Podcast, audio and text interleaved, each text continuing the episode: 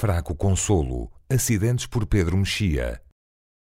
Papas de Velásquez furiosos e dementes, homens de fato completo ou em tronco nu, lutadores greco-romanos, toureiros, pugilistas, moribundos, corpos masculinos enquadrados em cubos ou vitrinas, erguidos em plintos, apontados em setas, multiplicados em trípticos, as cores hieráticas, quentes, malsãs, vermelhos e púrpuras, amarelos e laranjas. E as vértebras, os hematomas, a decomposição. Podemos definir o universo de Bacon como chocantemente visível e tendencialmente mórbido, mas uma exposição como Bacon en toute lettre, que esteve nos últimos meses no Centro Pompidou, ajuda-nos a matizar essas generalizações.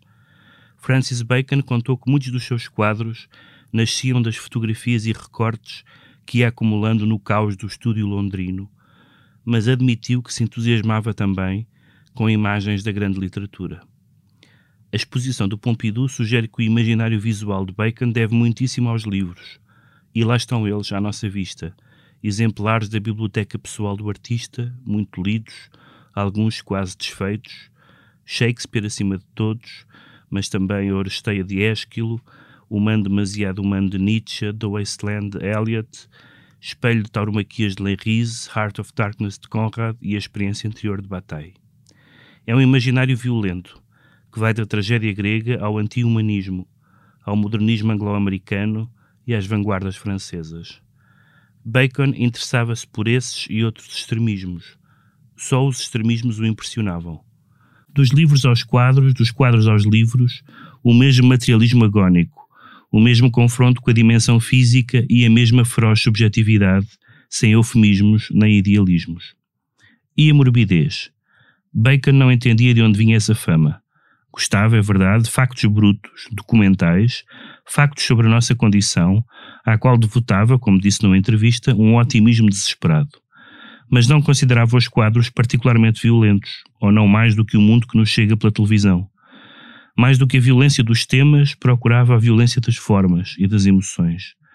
E encarava todos os materiais que lhe viessem parar às mãos imagética religiosa, fotografias de homens musculados, manuais de infecciologia, fotogramas de Eisenstein, versos de Racine, como citações propícias, que ia depois libertando do paisagístico, do decorativo, do anedótico. Não que fosse minimalista, recusava até, com enfado, as frequentes comparações com o minimalismo de Beckett, que lhe parecia demasiado cerebral, demasiado ascética. Quase nenhum quadro de Bacon en toute lettre é uma ilustração dos livros a que direta ou indiretamente alude, mas as sugestões e as aproximações que o discurso expositivo organizou são convincentes. Uma das estratégias, será uma estratégia, de Bacon é manter tudo no mesmo plano: o boxer, o corpo erótico, a carcaça pendurada no matadouro, a crucifixão, o matador ensanguentado e o amante, numa equivalência perturbadora, um ateísmo sem as consolações do humanismo. Pintura ostensivamente figurativa é também, escreveu Michel Leiris, uma pintura da presença, uma pintura que nos inquieta com a sua presença.